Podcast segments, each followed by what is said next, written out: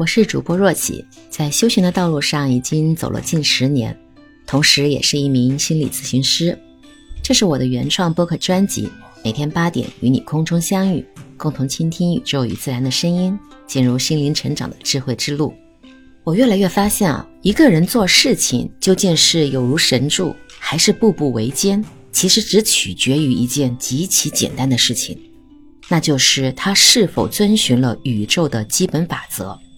我想，今天的三条宇宙基本法则可能会让你感到恐惧。这并不是说我接下来要讲的内容很恐怖，而是接下来的内容对一般人的三观而言冲击力太大了。它是一副极为强劲的猛药，就好比我在之前的音频里反复提到过的一样。但是，请你相信我，如果您的缘分到了，请你耐心的听完这条音频。因为这很有可能是一次可以帮助你改命的契机。好的，那我们就进入正题。宇宙基本法则一：成为是体验的上游，是行动的下游。要想理解这条法则呢，你得在内心先回答我一个小问题，那就是：你想成为有钱人吗？为什么？你可能会说。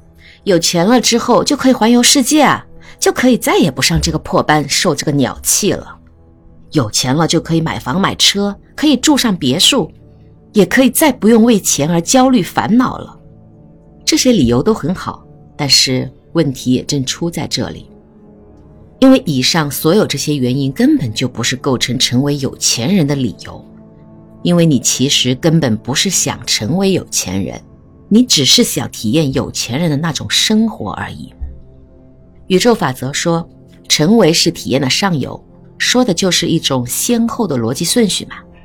也就是说，一个人只能先成为有钱人，才能去体验有钱人的度假、旅游和财务自由这样的生活。所以，一个人的逻辑顺序彻底搞反了，他就注定无法成为。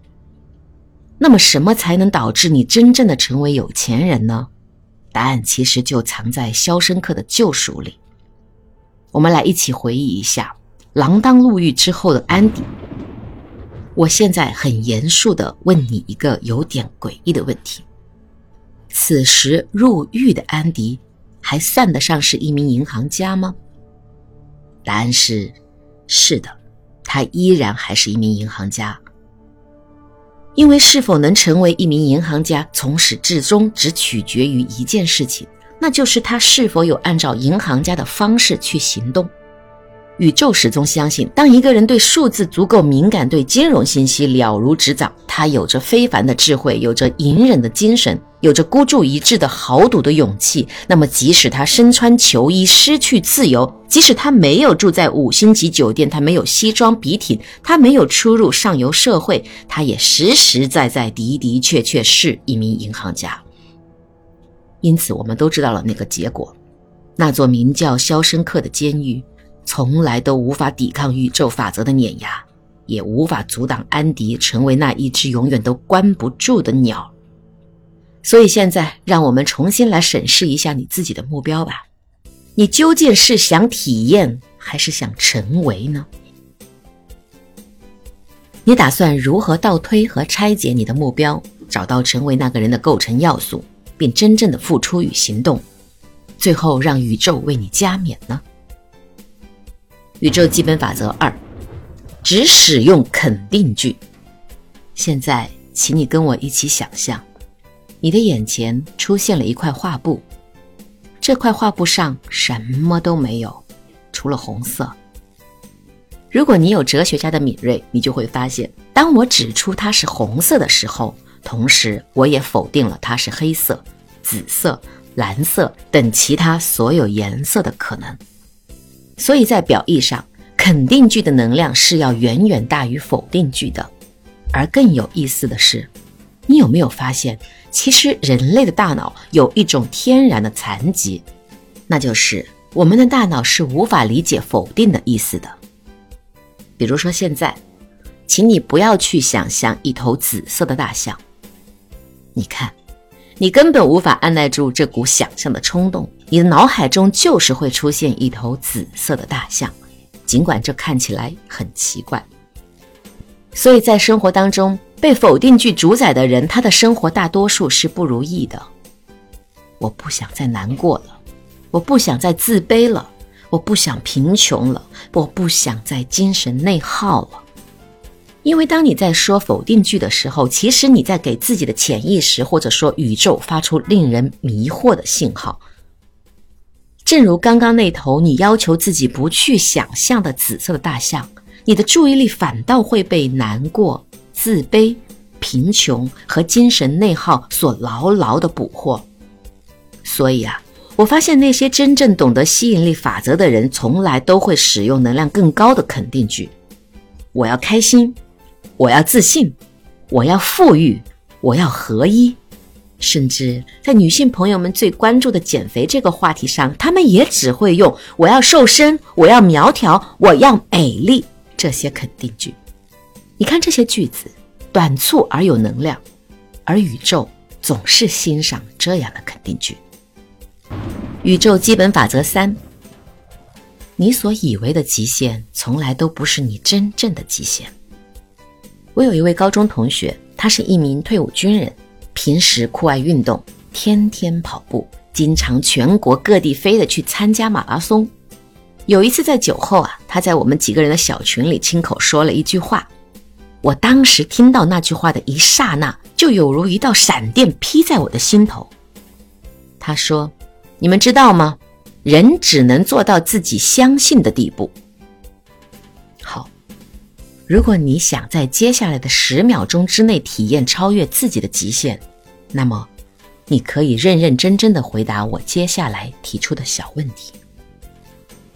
请问，你觉得以现在的你，最远最远可以跑多少公里呢？请你在心里想一个数字，可能是十公里，也可能是四十公里。OK，你觉得这是你的极限了，对吗？不对，其实你至少可以在刚刚那个数字上再加上五公里。你说不可能，我平时从来不跑步、不运动，更不参加什么马拉松。我跑到那个数字的时候，我的腿肯定不是我自己的了，我的人整个都已经在燃烧了，搞不好都已经瘫在地上爬不起来了。可是，如果你跑完了，我就在终点给你五百万的现金，怎么样？你觉得现在你可以跑完这个数字吗？答案一定是可以。所以这就是你的极限了吗？不对，如果你再跑两公里，我就再给你一个亿的现金呢。你看，你又可以了，对不对？所以这个距离就已经是你的极限了吗？你说你的腿已经抖到无法再前进一步了，而且你现在已经赚够了一个亿的现金了吗？可是，如果这个时候我说你要是不往前再跑个一百米，后面就会出现一只饥饿的老虎来追你，你跑还是不跑？你看看，你现在又可以了。当然，我也承认人一定存在着一个生理极限，但是这个极限，你不要说去触碰到了，很多时候我们连望都望不到，不是吗？而且人真的是很奇怪的动物啊。当你认为自己的极限是四十公里的时候，那么你平常跑个十公里，你就觉得还不错哦，差强人意哦。你跑个三十公里就足以沾沾自喜了。如果你哪一天真的跑到了四十公里，你觉得感动天、感动地、感动了自己。可是我说真的，你有没有想过，可能你的极限其实是一百公里呢？所以，当你领悟了这条法则，我相信你会发现的就是，原来在生活当中，你很多事情之所以会失败，其实大多数原因是你错误的评估了自己所能做到的极限，你低估了你自己嘛。而生命其实本来就不该被设限。好了，以上呢就是三条宇宙法则，用行动创造成为。坚定的使用肯定句，以及从来都不要去给自己设限。